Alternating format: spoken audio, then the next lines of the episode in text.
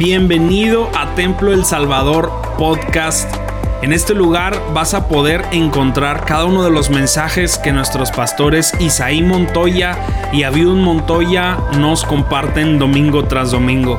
Sin duda alguna creemos que estamos en una temporada de Dios increíble y creemos fielmente que esto va a ser de mucha bendición para tu vida. Así que disfruta el mensaje y que Dios te bendiga. Eh, yo quiero continuar sobre el tema que hemos estado abordando en las últimas semanas, sobre acelerar la venida de Jesús, sobre acelerar su venida. Siempre hemos hablado y, y yo creo que si en mi tiempo, cuando yo era pequeño, se decía que ya era muy trillado el hablar de Jesús y decir que Cristo venía pronto y nunca venía, Hoy imagínese en este tiempo cuando como Pablo podemos decir que está más cerca el día de nuestra salvación que en el momento en que creímos. Y eso es una realidad. Cristo sí viene pronto, Cristo sí va a cumplir su promesa y lo está cumpliendo. Hay señales al respecto, pero lo que no queremos es que el Señor se demore tanto más.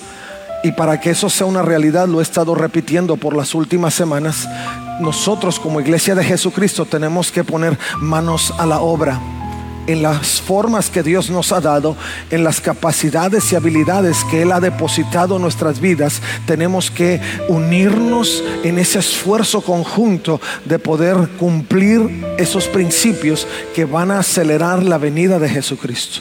Por las últimas semanas hemos leído este pasaje y hoy lo haremos una vez más y haremos un enfoque particular en, en, una de las, de, las, de las líneas específicas que este pasaje nos ofrece. Pero dice Mateo 20 14 dice, y se predicará la buena noticia, ya hablamos de lo que es la buena noticia, acerca del reino, ya hablamos sobre los principios del reino, dice por todo el mundo.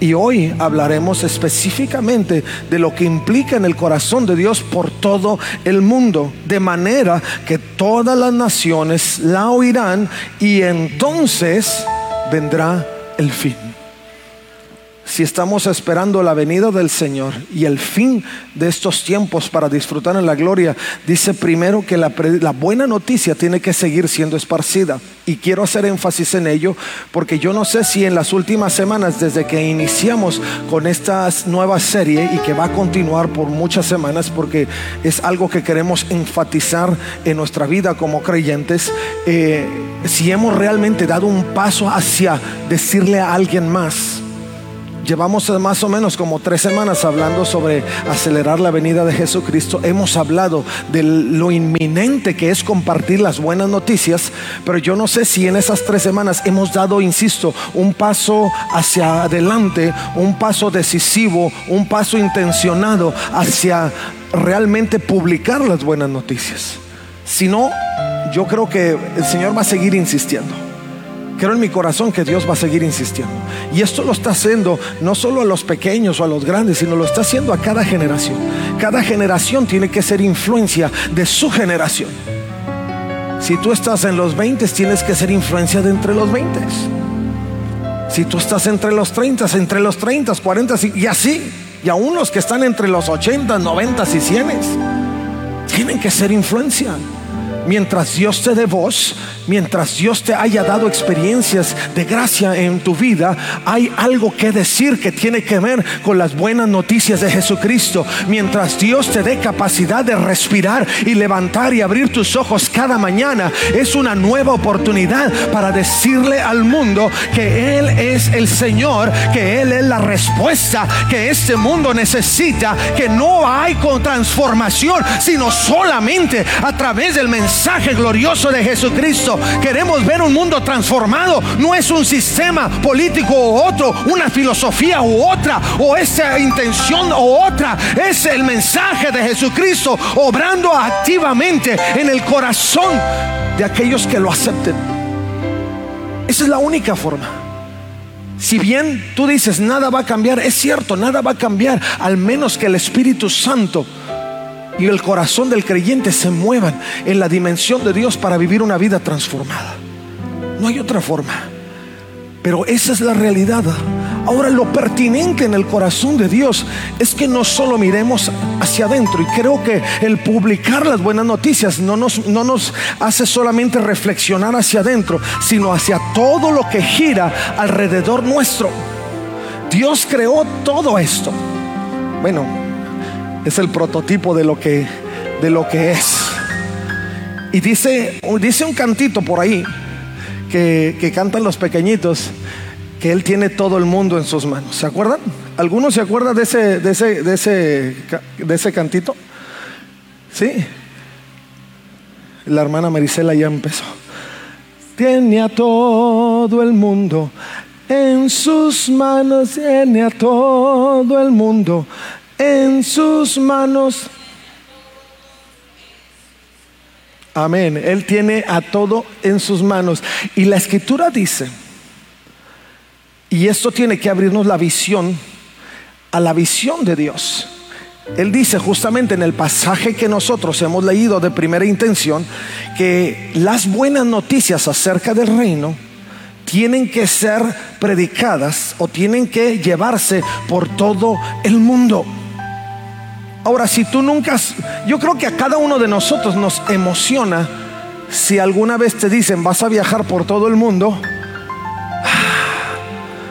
y no te va a costar mucho, o más bien no te va a costar nada porque el que invita paga, pues claro que a todos nos levanta el entusiasmo o alguien no.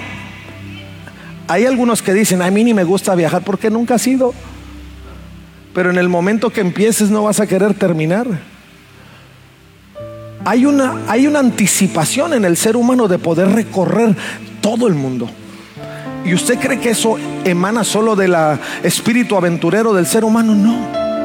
Hay una, una intención innata que Dios ha puesto en el corazón del ser humano para considerar, para pensar, para tomar conciencia de todas las cosas que giran en este planeta.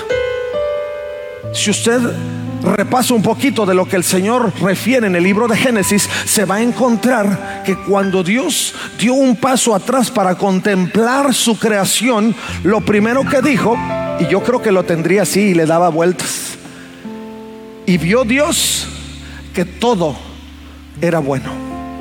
Yo veo la mano de Dios, no sé si usted se lo imagina, pero Dios así, girando el mundo. Y aún todavía Él lo tiene suspendido en el universo dándole vueltas, dándole vueltas. Y él se da cuenta cuando ve que, ah, mira, los de África están sufriendo. Tiene necesidad. Y luego sigue el mundo girando y dice, mira, en Sudamérica, algo está sucediendo en Sudamérica.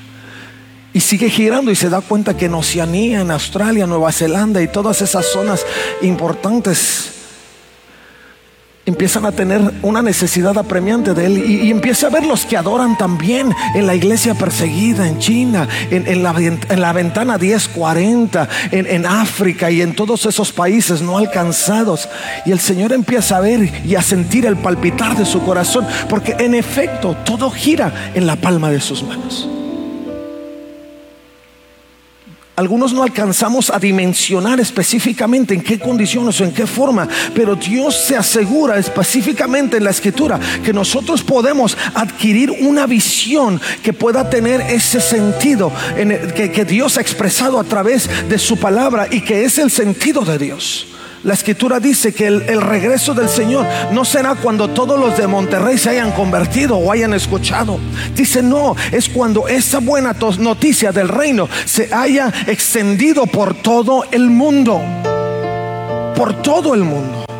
Si hay algo en nuestro corazón que tiene que de inmediato empezar a tomar sentido y conciencia, es la necesidad de que podamos pensar en todos aquellos que están alrededor del mundo. Nuestra visión de la vida se tiene que, se tiene que dimensionar, ir de lo particular a lo total si algo hemos repasado en las últimas semanas y en, predicaciones previas, es la forma en que Dios eh, maneja los, adjetivos y en que Dios apunta hacia aquellas cosas que hablan de las cantidades. Él habla de todo. Él dice que no hay espacio o margen a, perder algo, sino que por todo el mundo, por todo lo que implica el mundo, por los eh, cinco o siete continentes que componen todas las naciones de la tierra, tiene que esparcirse el Evangelio de Jesucristo.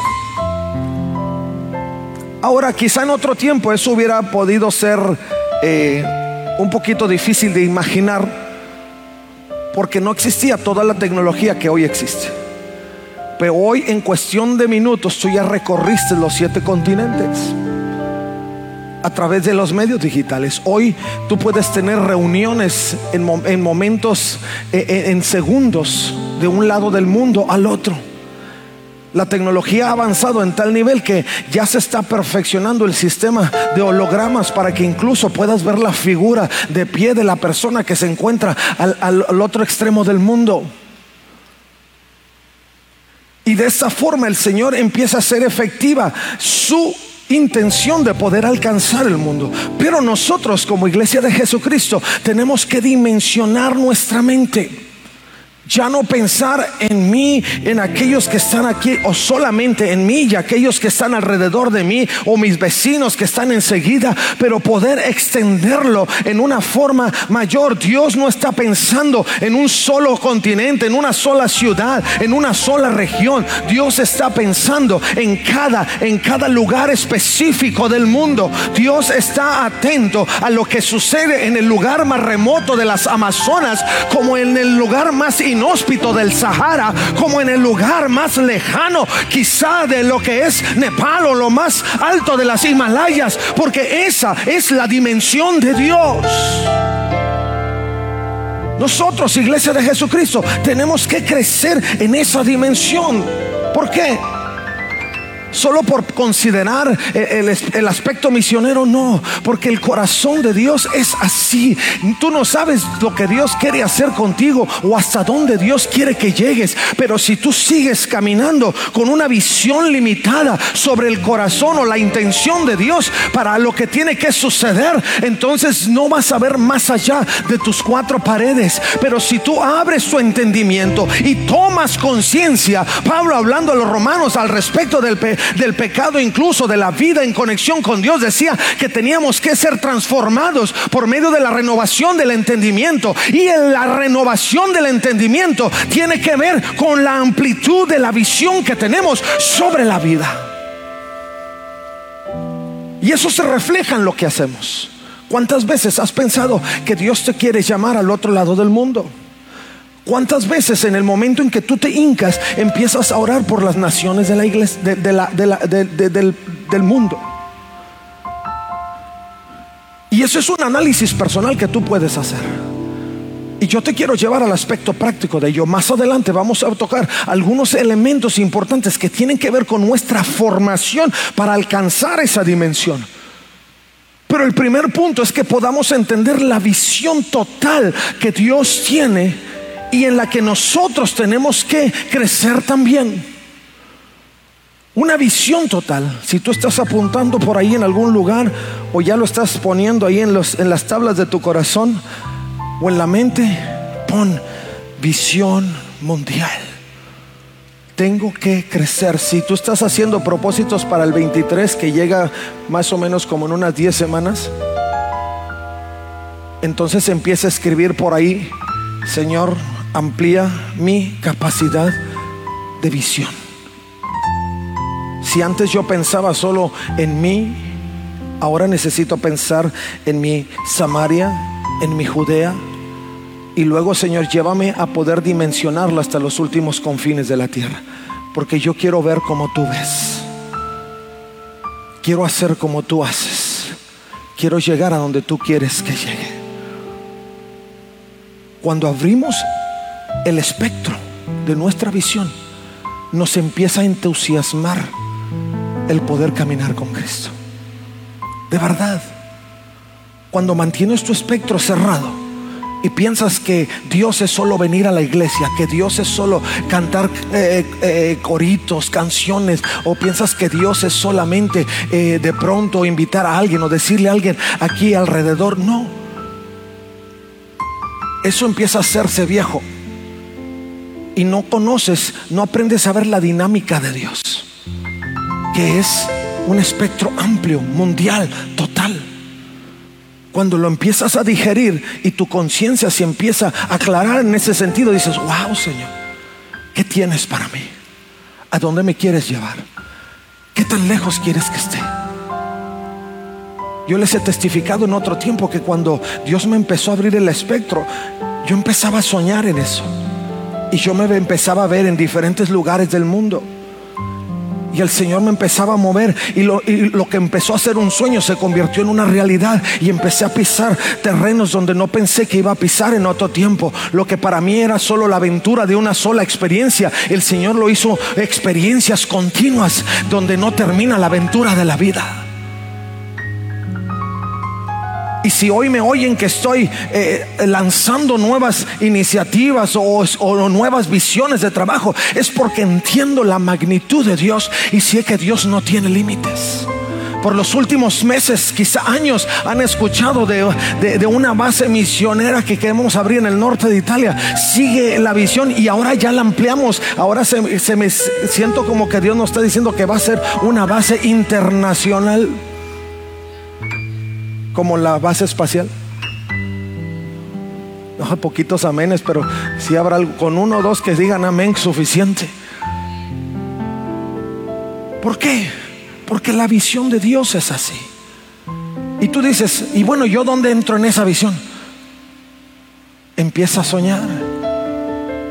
Empieza a dimensionar, Señor, yo sé que tú tienes intenciones para mí en el mundo. No solo aquí, pero en el mundo. Porque tu palabra dice que tu intención es hacia todo el mundo. Pero mi visión tiene que crecer en esa realidad. Cuando tú ores, Señor, ¿qué intención tienes para mí en el mundo? Abre mis ojos Abre mis ojos, abre mi entendimiento. Por eso tan necesario que nuestra vida como creyentes, nuestra vida devocional sea permanente, sea continua. En ese tiempo de conexión con Dios es donde Dios te habla. En ese tiempo de contacto con Dios es donde te dice, estoy enviando a las naciones. En ese tiempo es donde te dice, tú vas a apoyar a los misioneros alrededor del mundo. De pronto aparece en tu mente una, una, un país que quizá no es tan común y dices, wow, ¿de dónde me salió el pensamiento? Y luego te vas al mapa y te das cuenta que ese país está justamente eh, quizá en algún punto de África o en algún punto de Asia y empiezas a ver que en efecto Dios está haciendo algo maravilloso. Hace poco entrevistaban a la hermana Juanita, nuestra misionera, que ya en breve va a estar en Kenia, quizá en menos de un mes. Pero ella tenía una visión sobre otro país y hemos visto cómo Dios la está llevando de punto a punto, de punto a punto hasta poder concluir. Pero le preguntaban cuál, cómo fue que tú pensaste en ese país. Y dice, no sé. Dice, de repente yo estaba orando y ese nombre empezó a llegar a mi mente.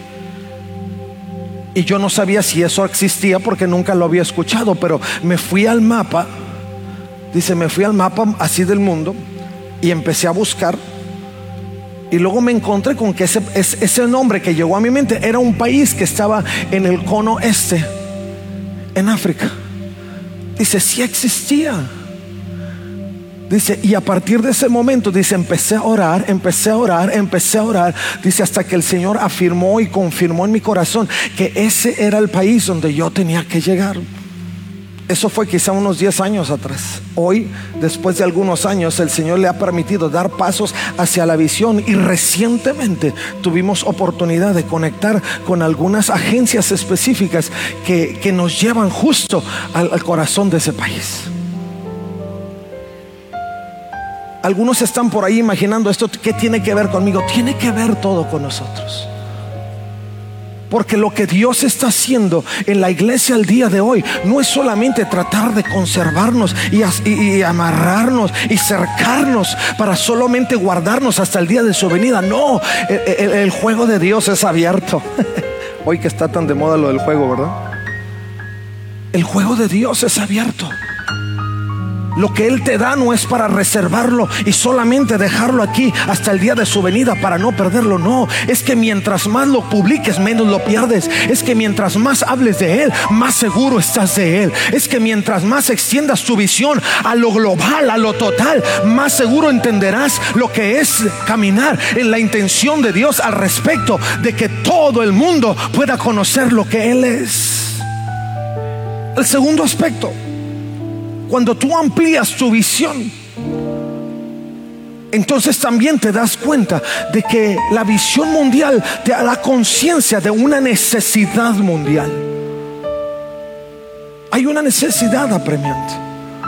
Y tú dirás, ¿en dónde encaja? Todo encaja, porque como la visión de Dios es mundial, entonces todos los países están conectados de alguna forma en su sistema de provisión, sea política, sea alimenticia, sea financiera. Todos los países están conectados en conjunto. Si uno sufre por chico o por grande, todos sufren. Hoy se dice que hay escasez en el mundo de granos por el conflicto que está sucediendo en Ucrania. Y tú dices, ¿en dónde encaja? Encaja en todo. Porque esa escasez va a llegar aquí. Lo que sucedió con la pandemia fue lo que alguien lejanamente veía en algún punto irreconocible de China hasta que se hizo pandemia. Y tú dices, ¿dónde tiene que ver la necesidad de un lugar con la necesidad global? En todo. Porque todo está conectado con todo. Porque Dios lo hizo así.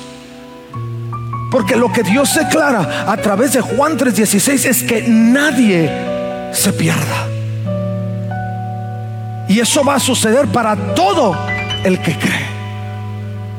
Porque la visión de Dios, insisto, es global. Por lo tanto, la necesidad que nosotros hemos de apreciar es una necesidad mundial en la que nosotros debemos de tener, sí, injerencia, sea en participación presencial yendo, o sea, en participación intercesora orando, o sea, en participación financiera dando, pero que sea la conexión en el espectro de Dios lo que nos motiva a estar de frente haciendo lo que Dios nos ha mandado hacer para que ese día de su venida no se alargue, sino que pueda ser acelerado y juntos podamos ver la gloria de Dios.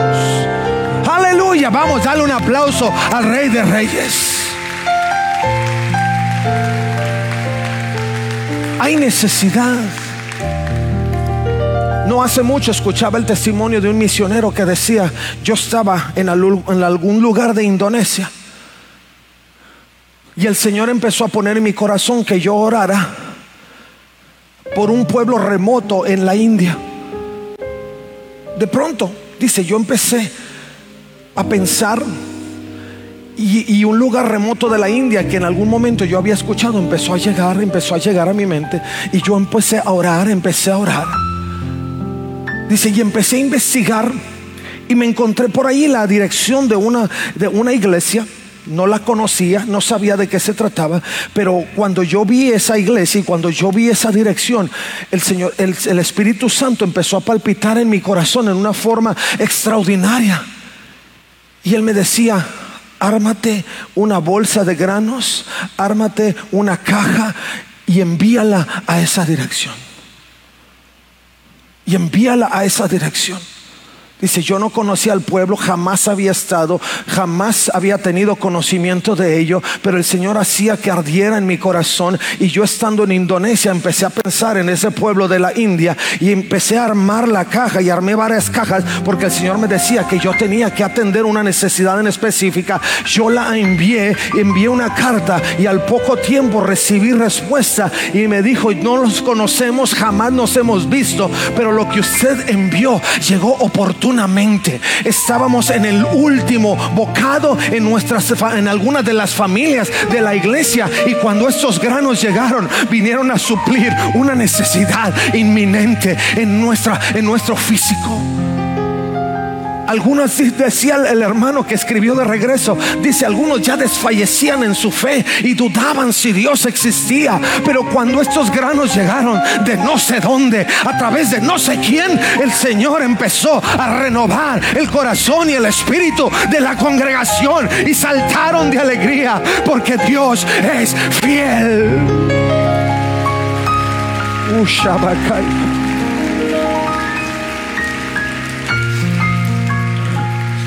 Hay una necesidad global y necesitamos hacerlo. El Señor dijo, estas buenas noticias de mi reino tienen que correr por todo el mundo. Y si nosotros empezamos a pensar así, imagínese hermano. No hace mucho soñamos en empezar una obra en, en el norte de Italia y empieza a correr, empieza a correr. Y no sabemos a dónde más el Señor va a llevar a Templo El Salvador, pero por ahí Irlanda y el norte de Inglaterra se ven como opciones importantes.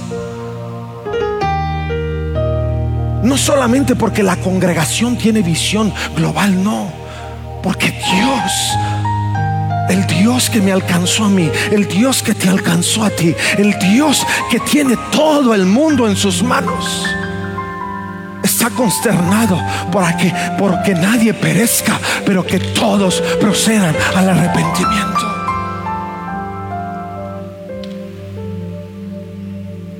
No es solamente observar que hay una necesidad inminente. Juan 16:33 dice, he dicho todo lo anterior para que en mí tengan paz.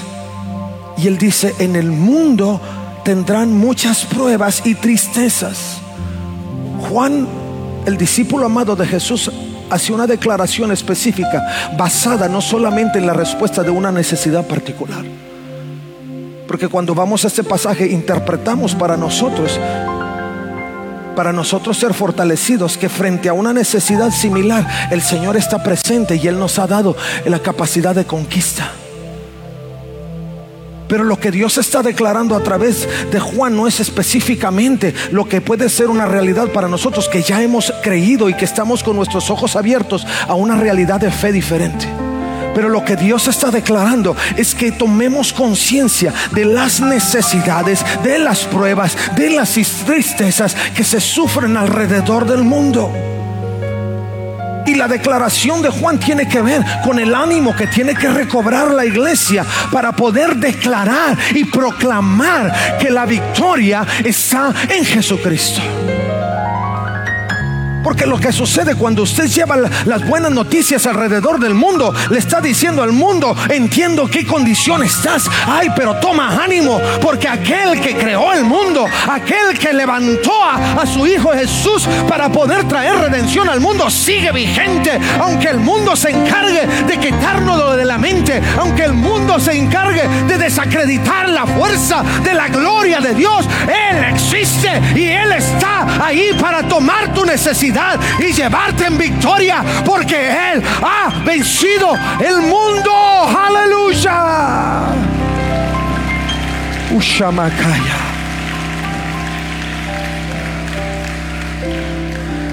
Que nuestra conciencia gire sobre la condición del mundo y clamemos.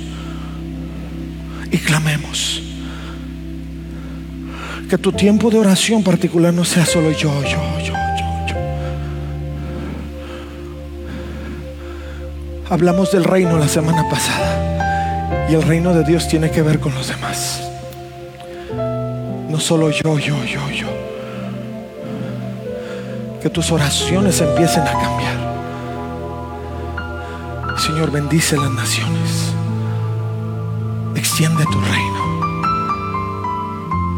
Alcanza al débil. Acuérdate del necesitado tu corazón empieza a crecer en una dimensión diferente. Porque nosotros tenemos que declararle al mundo cómo vencer las aflicciones del mundo. Pero depende de nosotros. Juan escribiendo su primera carta en el capítulo 2, verso 17 dice, y este mundo se acaba junto con todo lo que la gente tanto desea. Pero el que hace lo que Dios le agrada, vivirá para siempre. Cuando nosotros adquirimos una visión de la necesidad del mundo, entonces nos queda claro que esto se acaba y que el mundo tiene que saber cuál es la voluntad perfecta y agradable del Padre. Finalmente, no solamente nos movemos hacia hacer crecer nuestra visión en la condición del mundo o ver la necesidad que existe alrededor del mundo. Pero Dios quiere que pongamos manos a la obra en una acción mundial. En una acción mundial. Lo primero que Marcos 16:15 declara, y nosotros lo hemos declarado cantidad de ocasiones, es vayan por todo el mundo y prediquen las buenas noticias. Ir, ir. Ahora, esta es la gran comisión. Lo que Marcos 16, 15 declara es la gran comisión. Es mi punto esencial de compromiso frente a Dios. Si tú te preguntas alguna vez frente a Dios, Señor, ¿de qué soy responsable? El Señor declara dos cosas en particular. Primero, que guardes tu salvación. Y lo segundo es que vayas. Porque inclusive cuando le preguntaban al Señor Jesucristo cuáles eran los dos grandes mandamientos, lo primero que él apuntó fue a, la condición de relación con Dios. Ama al Señor con toda tu mente, con todas tus fuerzas, con todo tu corazón. Pero lo segundo tenía que ver con esa acción mundial, misionera. Y ama a tu prójimo como a ti mismo. Y cuando a través de la ilustración que podemos encontrar en la escritura sobre, sobre el buen samaritano, nos damos cuenta que el prójimo no es solamente el próximo, el más próximo, sino puede ser quien sea. Porque Dios nos deja claro que la intención, nuestra acción se va a ejercer en base a, su deseo de que nosotros podamos impactar o ser un medio de transformación para donde Dios quiere. Puede ser tu comunidad, sí. Pero no estás inscrito solamente a tu comunidad o reservado específicamente a tu comunidad, sino que puede ser en cualquier lugar del mundo. Porque Dios piensa así. Puede ser que Dios quiere que tú vayas. Pero a lo mejor lo que Dios quiere es que sean tus recursos los que vayan. O sean tus oraciones las que sostengan. Pero lo que tú tienes que pensar es que tenemos que ir. Es que tenemos que ir. Si no vamos, si las noticias no corren, el Señor no viene pronto. Porque hasta, hasta que esto suceda, entonces será el fin. Y está en nuestras manos poder acelerar el paso. Está en nuestras manos poder acelerar el paso. Tenemos que ir, tenemos que predicar, tenemos que hacer conocer las buenas noticias es nuestra acción. Es una acción mundial. Y segundo, en este sentido, es que tenemos que prepararnos para ello, habilitarnos para lograrlo. Si alguien pretende ser el mejor de los abogados en la ciudad, tiene que atravesar por un proceso de preparación o el mejor de los médicos tiene que atravesar por un proceso de preparación. Si nosotros pretendemos ser todo lo que Dios quiere que seamos y cumplir todo lo que Dios quiere que cumplamos, tenemos que habilitarnos en esa realidad. Y la Biblia dice en el hecho de los apóstoles, en los hechos de los apóstoles, en el capítulo 1, verso 8, y esto lo hemos escuchado cantidad de veces, dice, pero recibirán poder cuando el Espíritu descienda sobre ustedes y serán mis testigos y le hablarán a la gente acerca de mí en todas partes. En todas partes. La forma en que somos habilitados para cumplir la gran comisión es sumergirnos en la influencia, en el toque, en la llenura del Espíritu Santo. ¿Por qué? Porque en el Espíritu Santo tenemos poder. ¿Y qué significa poder? Solo lanzarnos a hacer cosas. No. El poder se define en todo lo que necesitamos para cumplir la obra.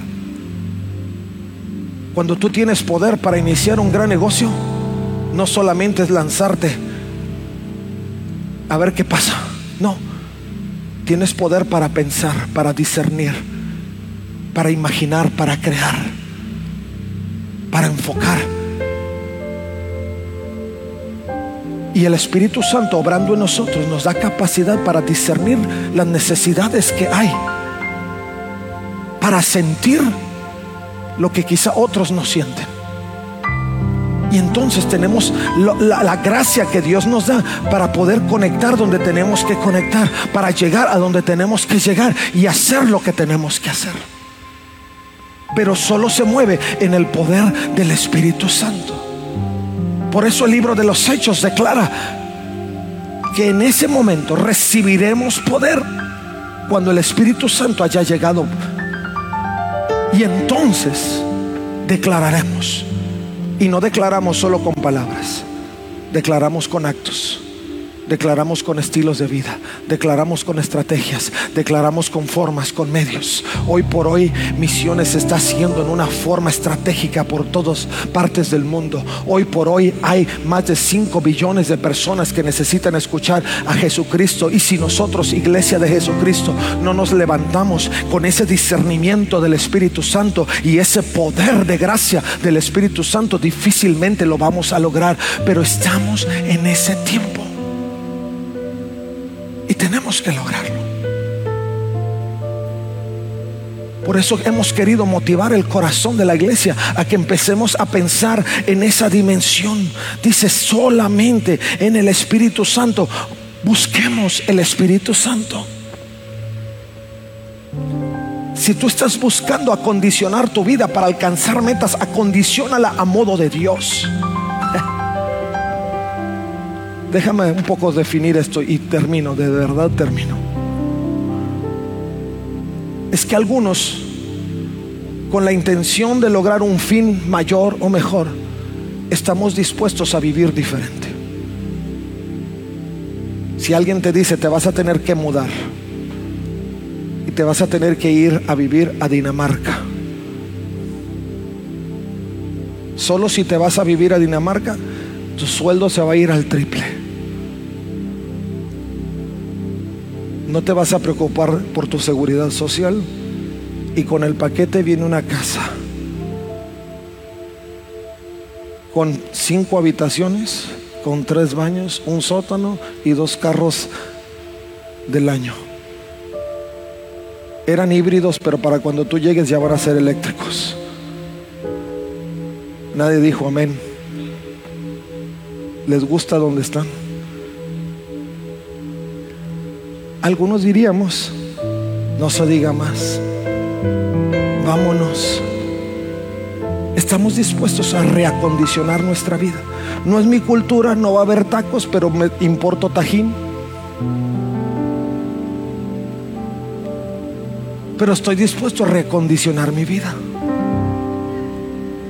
Y lo que nosotros vivimos en nuestra experiencia al recibir el poder de Dios es reacondicionar nuestra vida para poder vivir una mejor experiencia y alcanzar no solo mi propósito, pero por sobre todo podamos alcanzar el propósito de Dios. Pero tenemos que tener esa visión tenemos que ser conscientes de la necesidad del mundo y nuestras acciones se tienen que vertir en esa realidad. Recientemente hacían una entrevista con Denzel Washington, un artista muy conocido a los que les gustan las películas de acción. Él es un fiel cristiano. Y recientemente lo entrevistaban y le preguntaban, ¿cómo, cómo es que tú has alcanzado tanto? Y él declaraba que era un, fiel cristiano y que contaba con el apoyo de, una, de una esposa que amaba a Dios y que encauzaba y le ayudaba a encauzar su vida espiritual y la de sus hijos. Y él decía, pero nosotros tenemos que movernos en una dimensión más grande de nosotros mismos que nos permita adquirir dos cosas, compromiso y consistencia. Dice, porque sin compromiso nunca vas a empezar nada.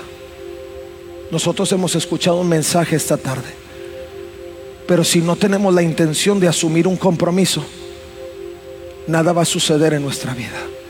Denzel Washington decía, si tú adquieres el compromiso, empiezas.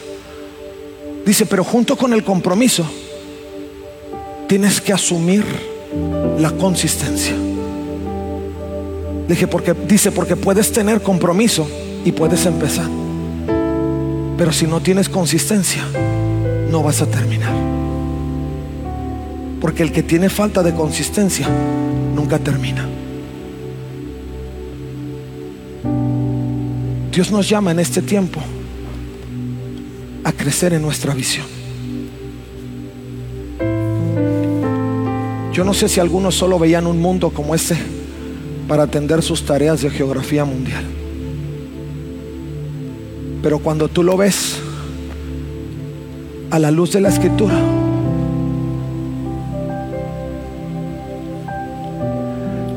cambian. Mi lente es diferente.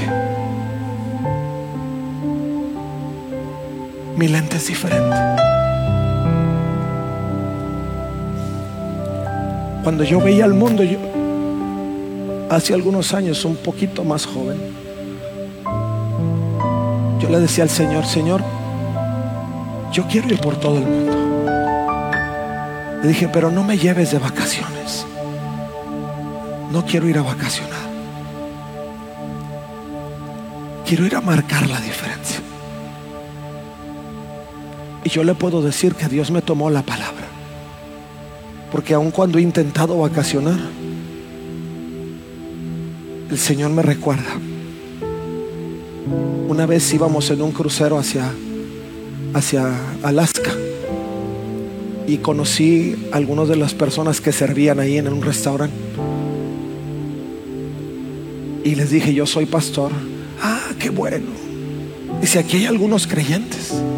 Dice, y tenemos una capilla en el, crucero le gustaría que hiciéramos un servicio.